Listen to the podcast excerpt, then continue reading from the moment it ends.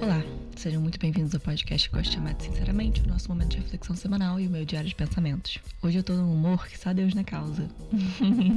Hoje é mais um episódio do Manual de Sobrevivência Solar, que não tem a intenção de dar uma fórmula perfeita para seus problemas e muito menos te ajudar a sobreviver no sol ou ao sol, mas que talvez possa te ajudar a lidar com seus problemas de uma forma mais esclarecida, um pouco mais leve, talvez. Eu vim falar de quando a gente se machuca romanticamente. Quando a gente especificamente tem o coração partido. Sentimento que acontece nas relações amorosas em que a gente sente que o coração quebra.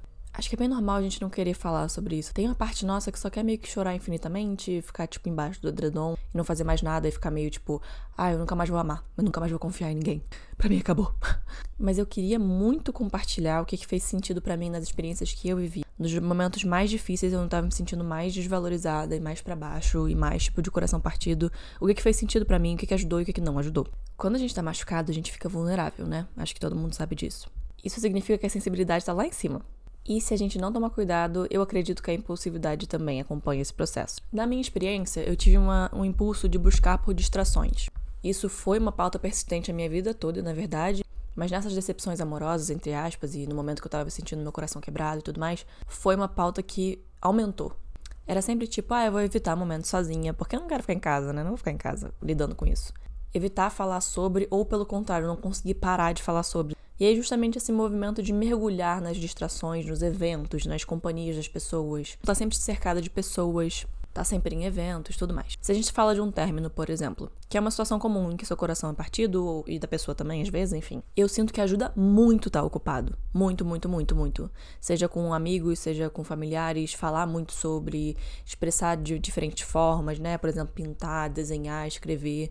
Eu acho que isso tudo ajuda muito, porque você começa a perceber que a sua vida já foi a sua vida sem aquela pessoa. Quando a pessoa sai, ou quando você sai da vida da pessoa, enfim, a vida meio que volta a ser o que ela era. Então você não tá se destruindo. Simplesmente sua vida volta a ser o que ela era. De uma forma muito diferente, claro. Mas essas ocupações nesse sentido, tipo esses hobbies, essas, essas distrações positivas, eu acho que podem sim te ajudar muito a superar esse momento. Porque aquela pessoa não é a sua vida, aquele relacionamento não é a sua vida. Na verdade, a sua vida existiu muitos anos antes de você entrar nessa relação. Mas isso é diferente do que propositalmente ignorar a situação, ou às vezes até sem querer. Fingir que o seu coração não tá partido e que tá tudo certo, na verdade. Dito isso, eu queria entrar nas coisas que mais me atrapalharam nesse processo todo. Você já sabe o que eu vou dizer, né?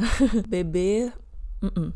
Não ajuda esquecer, é, você esquece por algumas horas talvez, mas depois volta tudo dez vezes mais forte. A ressaca moral existe e ela é uma escrota. ela vai bater na sua porta assim que você acordar. Te deixa mais deprimida, mais ansiosa, mais confusa e meio que rasga sua vulnerabilidade e te deixa mais impulsiva ainda, o que abre o cenário pra cagada, né? Dá uma impressão falsa de que tá tudo bem, tá tudo certo, e aí depois arranca o band-aid, deixando a ferida toda exposta de novo, que nem tinha cicatrizado em primeiro lugar. Evita. É importante por você que você esteja cuidando de você, pelo seu processo. E que você também esteja ciente das ações que você tem quando você quer se sabotar. E às vezes se distrair, de certa forma, e usar o álcool como mecanismo de escape também é uma forma de se auto-sabotar. Então é importante você se perguntar qual está sendo a necessidade de introduzir o álcool naquele momento. Eu não tô dizendo pra você não se divertir e não se distrair, porque isso é muito necessário, como eu falei. Mas é só para você entender quais são as suas reais razões pelas quais você faz uma coisa. Principalmente nesse momento que é tão vulnerável e tão exposto. A outra coisa seria se julgar. Como é que você espera curar o coração partido quando qualquer qualquer movimento que você faz, você se julga. Tipo aquela pessoa inconveniente, quando você tá dirigindo, ela tá do seu lado e tá tipo assim: olha, olha o ônibus, hein? Ih, tá indo devagar demais. Ih, tá indo muito rápido. Nossa, você vira o volante de uma forma estranha. Ih, caramba, vai bater. Hum, vai errar o caminho. Nossa, que bagunça seu carro. Até alguém que dirige bem nesse estado vai ficar um pouco no mínimo incomodado. No mínimo a vontadezinha assim de gritar e sair correndo. Mas definitivamente não de continuar dirigindo. Se você se julgar o tempo todo e ficar olhando a bagunça do carro e falando que vai bater, qualquer coisa assim, dizendo que você é uma péssima motorista, que você não tá lidando com a situação direito, que você não tá fazendo nada certo, concordo que fica um pouco mais difícil. Diferente dessa analogia que eu apresentei, talvez você sair e gritar numa situação de coração partido seja muito bom também. Agora você gritar e depois se criticar por ter gritado e ter colocado o que você precisava para fora, adivinha, atrasa seu processo e caga com essa cabeça de novo. Porque aumenta a sua agonia, aumenta a sua tristeza porque você acha que tem alguma coisa errada com você. E no meu caso, até eu me senti incapaz e congelar completamente. Claro que cada pessoa vai ter um jeito, uma reação, mas para mim é normalmente assim. Eu me julgo tanto sobre as coisas às vezes que eu não me deixo passar porque eu, pelo que eu preciso passar até que eu me sinto completamente incapaz de lidar com uma situação e eu congelo. E aí eu fico bem deprimida, porque se eu não sou capaz de lidar com a própria situação que tá acontecendo na minha vida, como é que eu vou fazer qualquer outra coisa, né? Outra coisa, vai ter aquela indisposição. Bom, não em todos os casos, mas em muitas vezes, quando a gente tá querendo muito agradar o outro, a gente tem sempre uma perspectiva de, ai meu Deus, mas eu não quero sair mal disso, eu não quero que haja uma indisposição, porque já tem uma situação tão difícil aqui, tá numa situação que tá machucando muita gente, tá machucando muito o outro, e a gente não sabe lidar com aquilo, muitas vezes vai indispor.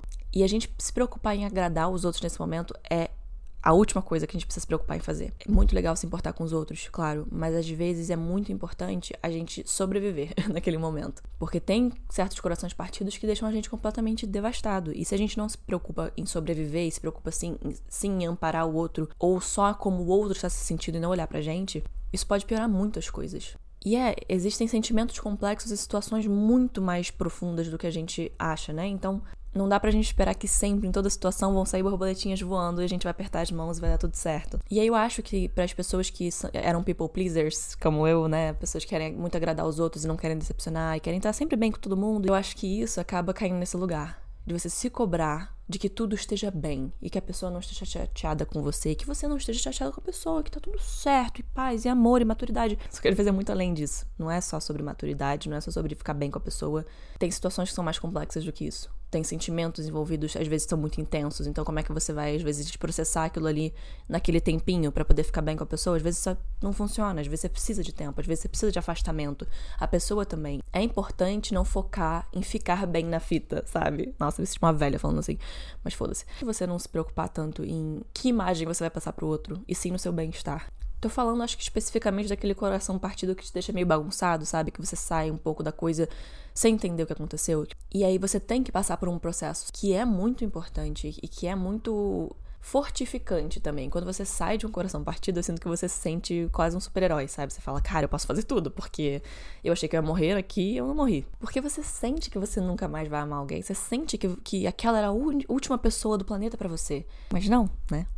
Aí vem uma coisa de, ah, mas por que, que as coisas são assim? Acho que se você ainda mantém uma pessoa na sua vida, tendo acabado de terminar ou tendo acabado de se machucar e ter percebido que separados naquele momento é o que faz sentido, você insistir em manter a pessoa só pra ficar de boa e, e, não perder a pessoa e a pessoa não te perder e tudo mais, uma ilusão, sabe? Porque você acaba atrasando um processo de superação e que é difícil, e você tem que lidar muito com, com a dor da coisa, né? E é aquela coisa muito clichê, mas tempo é um fator importante. A gente precisa de um tempo para processar as coisas, a gente precisa, principalmente se, se a, a relação é muito carregada emocionalmente, seja por muito amor e muita toxicidade ou muita, muita intensidade. Enfim, isso tudo vai depender de como foi a relação e tudo mais. Não sei, tem gente que, se, que lida muito bem com esse tipo de situação. Vê a situação de coração partido como uma fase da vida e tá tudo bem, e depois se recupera. Mas eu acho, eu acho que o tempo é um fator importante sim. E o afastamento também, porque te permite olhar coisa de fora, sabe? Em vez de ficar imerso e remexendo numa coisa que nem fechou ainda. Onde foram os erros que você teve, que a pessoa teve, que a situação causou? E também sentir a dor, sentir a dor do processo da coisa. E às vezes, por exemplo, se alguém fez alguma coisa, né? No caso, se alguém teve uma ação errada com você, você precisa daquele espaço para poder processar aquilo, para você entender como você quer prosseguir, se você quer prosseguir. Você processar o que aconteceu dentro de você é diferente de você processar o que aconteceu na sua cabeça. No coração é diferente. Então, existe sim, para mim, pelo menos, uma necessidade de afastamento para poder entender o que que o que rolou. Porque senão fica aquela pilha de roupa suja que você só joga mais roupa suja em cima, você não consegue nunca chegar até o final, você não consegue nunca lavar tudo porque acumula, vai mais coisa em cima e você não consegue pensar direito. Se você às vezes pensa na sua cabeça, por exemplo, você tá com raiva da pessoa na cabeça, ou você tá pensando, tipo, ah, saudades da pessoa, independentemente do extremo que seja, tipo, ah, é uma raiva muito forte ou uma saudade muito grande, não sei o quê, são pensamentos. Também acho que cai nisso de não julgar os pensamentos que você tem. Porque no momento que você tá com o coração quebrado e tudo mais, eu acho que é natural você ter uma enxurrada de emoções e mudanças de, do dia pra noite, às vezes. Você acorda com raiva, você vai dormir com saudade, aí você acorda de novo puto da vida, e aí é um processo, entendeu? E julgar e achar que você tomou uma decisão errada porque você sentiu alguma coisa ali, você tá passando por esse processo que é confuso, não é o caminho mais legal de se tomar, porque justamente você tá interferindo no seu, no seu próprio processo e se julgando por uma coisa que é completamente normal, né? Então acho que às vezes a gente é muito duro com a gente mesmo nesse sentido. Entender que independente dos pensamentos que você tenha, não significa que você tomou uma decisão errada. Em muitos casos, é, quando a gente é machucado, às vezes a gente se afasta, às vezes a gente decide que, sei lá, aquela pessoa não é pra gente e tudo mais. E aí vem uma fase em que você fica, ué, mas será, será, será? E tá tudo bem pensar sobre isso. Mas eu acho que a gente sabe lá no fundo. Só porque eu tenho um sentimento, seja ele qual for, a solução nunca foi o sentimento por alguém. Eu acho que a solução para problemas de relacionamento é muito mais profunda, né? Envolve um monte de coisa. Um relacionamento não se faz só em sentimento. Então você pensar sobre essas coisas é comum porque é um processo normal. O que me leva ao próximo ponto, que seria uma mudança de perspectiva.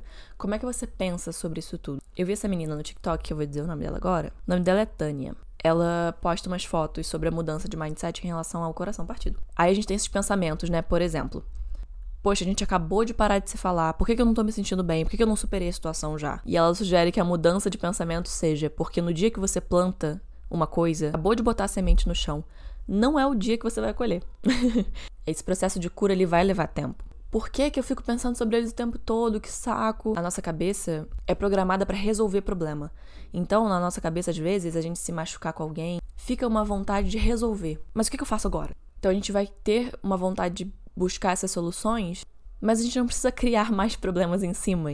Eu tô passando por um processo e eu não preciso adicionar problemas ao meu problema, sabe? Ah, mas essa pessoa vai achar uma pessoa melhor que eu e vai, ficar muito bem, não sei o quê. Cara, às vezes é uma pessoa melhor para ela, né? Às vezes é uma pessoa que encaixa melhor com essa pessoa. E você vai achar outra pessoa que encaixe melhor com você, se for uma coisa que você tá procurando também. Não catastrofizar as coisas é muito importante nesse momento também, porque essa mudança de perspectiva te permite enxergar que não tem nada de errado com você. Entrar nessa fase, né, de luto e tudo mais, não tira seu valor. É mais um processo humano, como qualquer outra coisa na vida. Rede social. Ah, mas pra quê? Tá tudo bem. Não, tá tudo de boa. Cara, não superestima o seu momento de fragilidade. Você não precisa ser essa pessoa que que, ah, não, porque eu não vou dar um follow, que eu não vou bloquear, porque aí, se eu fizer isso, eu vou ser muito fraco. É necessário que você pare de ter lembretes por um tempo, pelo menos. Não significa que você vai esquecer, que vai cair no esquecimento para sempre, que você nunca mais pode pensar sobre isso. Não, mas tipo assim, você tá tentando curar. É difícil você ficar olhando pra cara da pessoa, sabe? Então, é necessário sim, na minha opinião, você criar um afastamento também da rede social, porque é difícil você abrir o celular e tá distraído pensando em outras coisas e focando em você e aí vem isso à tona. E eu acho também que a gente cai, às vezes, num lugar de tipo assim, vou postar story pra pessoa, sabe? Você sabe que a pessoa vai ver o story, aí você posta, sabe? Pra poder mandar mensagem subliminar, não sei o quê. Isso não é saudável com a gente. Sejam elas positivas ou negativas, mas só não é legal porque a gente tá se comunicando de uma forma, às vezes até passiva-agressiva, às vezes até amorosa, e a gente não tá deixando aquilo ali fechar, novamente remexendo numa situação, principalmente se você tá machucado e com o coração e com o coração despedaçado. Também é bom esse afastamento virtual justamente por isso, porque você vai ter tempo de olhar para outras coisas e de pensar em outras coisas. O foco sempre volta para sua trajetória, sabe? Nunca para outra pessoa. Pelo menos é assim que eu penso. Eu gosto de colocar totalmente o holofote em mim nesse momento e bloquear qualquer coisa da perspectiva alheia, porque eu mereço esse momento de focar nessa sobrevivência. Porque se recuperar também é sobreviver, também é você voltar a acreditar nas coisas, você voltar a acreditar no amor, você voltar a acreditar em você mesmo. Você lembrar que você é muito mais capaz do que você pensa. Pelo amor de Deus, durma também. Cara, dormir, eu não te. Não sei te explicar como dormir. Às vezes tem um problemão que a gente não sabe resolver e a gente dorme, acorda com a cabeça tão refrescada e em outro lugar, com as coisas mais claras. Eu acho que os sonhos e, e o momento de dormir alinham os nossos pensamentos de uma forma incrível, como muita coisa não faz. Então, quando tudo fica muito difícil, às vezes eu falo, cara, eu vou dar uma dormida, vou tentar dormir, porque eu quero entender essa situação, mas eu tô maquinando aqui durante dias e horas e não sei o quê, e eu não vou resolver isso. Então, eu quero descansar.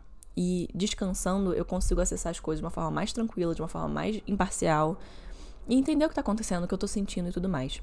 Por fim, às vezes você sente raiva da pessoa. Eu acho que se privar de sentir raiva também não é o que eu gosto de fazer. Eu acho que é importante você sentir raiva, assim, seja da frustração, né, da, de ser machucado, ou machucar alguém, ou terminar e tudo mais, seja da pessoa em si, por alguma coisa que ela fez, alguma coisa assim. Eu acho que isso tudo entra nesse processo todo de luto, né? Luto de uma relação. Eu, eu acredito bastante nos, nesses estágios do luto quando se trata de uma vida amorosa, né? E às vezes eu ficava culpada de sentir raiva. Eu não faço mais isso. Eu deixo as coisas saírem como elas precisam. E para mim cantar é, uma, é um momento muito importante, assim. Nessa fase da raiva, eu canto músicas que, que liberam isso. E eu acho que é uma forma saudável de lidar com isso. Você conseguir fazer uma catarse de, dessa emoção, tenha ela o motivo que ela tiver, eu acho que é importante ter esse momento de você falar, cara, eu vou ficar com raiva sim, sabe? Porque tem isso, tem aquilo, blá blá blá. E novamente, não um lugar de tipo, ah, eu vou fazer um. Pessoa, uma filha da puta, não sei o quê. Não, mas tipo, só, cara, eu não tô machucando ninguém. eu tô tentando processar da melhor forma que eu posso, sendo um ser humano decente. Então, não, isso não cabe às outras pessoas, entendeu? Dizerem, ah, é certo ou errado. Não, eu tô pensando as minhas coisas, eu tô passando pelo meu processo. Então, eu sentir raiva sozinha, comigo mesma e me permitir é a coisa mais natural, né? Tipo, eu gosto de, de falar, tem uma música que. Tem uma frase na música que diz: O meu coração foi pro hospital. Se o coração tá no hospital, ele tá em recuperação. Ele tá voltando ao lugar que ele tava, ele tá voltando a, ficar saudável. Mas teve um impacto ali. Então, fingir que isso não tá acontecendo, ou negligenciar ou não cuidar do seu coração nesse momento é uma coisa que prolonga a internação dele. o nosso cérebro é muito poderoso, a gente supera coisas que a gente acha que a gente nunca vai superar, que a gente acha que a gente vai simplesmente explodir em pedaços porque o coração partiu, então vai autodestruir o corpo todo e a mente e tudo mais. Por um tempo pode parecer que é isso, mas lembra tantas vezes que a gente esteve em lugares em que isso aconteceu e a gente superou. E hoje em dia é um grãozinho de areia na história. Gosto de relembrar como eu superei coisas que foram muito significativas na minha vida e muito difíceis de superar. E que hoje eu tô bem com elas. E que elas são um grãozinho de areia. Então, novas situações em que isso vem acontecer, eu já não lido mais da mesma forma. Eu acho que eu deixava, talvez, a, vida, a vida amorosa ter um poder tão grande, né, sobre a minha perspectiva. Tipo, se a minha vida amorosa tá ruim, tá tudo ruim. E hoje em dia eu não vejo dessa forma. Eu acho que tem coisas que podem se machucar, mas que não mas que não precisam levar a gente para um lugar de total fossa.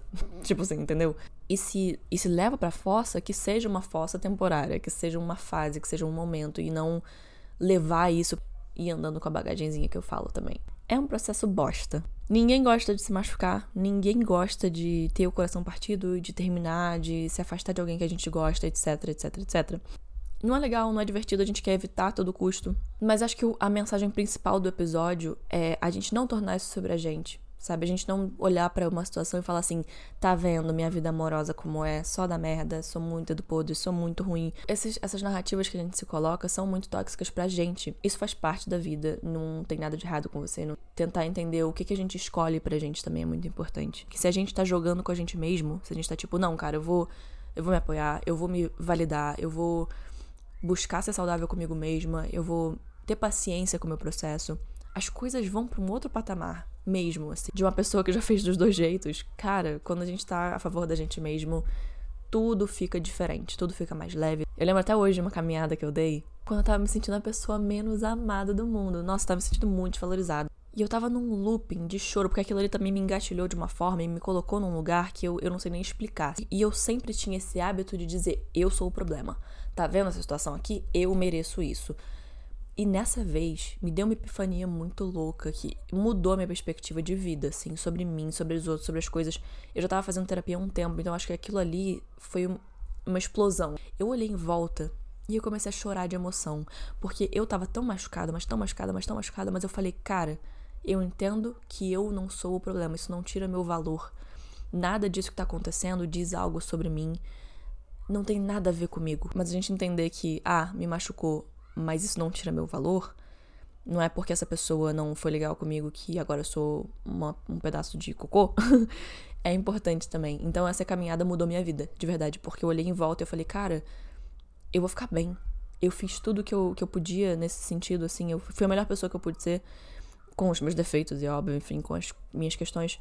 Mas isso aqui não significa, esse, essa posição que eu tô hoje, nesse momento, não significa que eu seja uma pessoa sem valor. Significa, pelo contrário, que eu sou uma pessoa de muito valor, que tem muita paciência, que tem muita, muito amor para dar. Muito... E eu me senti daquele, naquele momento de verdade que, que eu nunca ia achar mais que eu fosse problema numa situação por ser, entre aspas, difícil de amar, difícil de sei lá o que. Tipo, parar de colocar a minha pessoa nesses pensamentos, nessa narrativa de ah, não, pô, mas a pessoa me machuca porque também eu sou chatona, sei lá, entendeu? Umas coisas que não fazem o menor sentido. Então, ali eu prometi para mim mesma que tudo bem, tudo bem é, merdas acontecerem, mas eu ainda tava ali. E eu ainda tô aqui. E eu passei por aquela situação. Aquilo ali parecia, nossa, o evento da vida que ia me destruir. E hoje em dia não tem significado. não é que a gente gosta, né, de passar por, e não é que a gente, ai, sou super grata por ter me fudido em sei lá qual situação. Não, talvez não, né, mas é, é legal entender que não tem nada a ver com você, às vezes. E é muito bacana isso. Eu tá num momento da minha vida em que eu olho para trás, eu, eu olho né, minhas desilusões, minhas frustrações amorosas, meus corações partidos, meus términos, isso tudo. E eu falo, cara, eu achei. Quantas vezes eu achei que aquilo não ia passar? Quantas vezes eu achei, cara, que dor surreal, o que, que tá acontecendo? E eu passei por isso. Eu senti coisas por outras pessoas de novo, eu me apaixonei de novo, eu amei de novo, eu eu me amei. então, se você estiver passando por um término, uma desilusão amorosa, uma frustração, um coração partido, foi mais uma experiência. Minha melhor amiga falou isso esses dias. Ela falou assim: se você soubesse que você vai ter 100 nãos para centésima primeira vez que você tentasse, fosse um sim, o que, que você ia fazer? Você ia desistir no número 50? Você ia tentar coletar o máximo de nãos possíveis para chegar no sim. E para mim é isso. Isso serve muito para carreira, para vida. É isso. Eu espero que tenha feito sentido, como sempre. Eu fico tão desesperada quando eu acabo. Às vezes eu fico, gente, não fez sentido porra nenhuma. Bom, eu espero que tenha feito. Se você quiser, você manda pros seus amigos, manda para aquela pessoa que tá passando por um término ou que tá machucado no momento. E eu tô no TikTok e no Instagram, arroba sinceramente, POD. Lá você pode mandar temas, você pode mandar críticas construtivas ou muito obrigada por assistir e ouvir mais um episódio, sinceramente. E eu te vejo quinta-feira que vem, às seis da manhã, nas plataformas digitais e no YouTube às seis da tarde. É isso. Um beijo.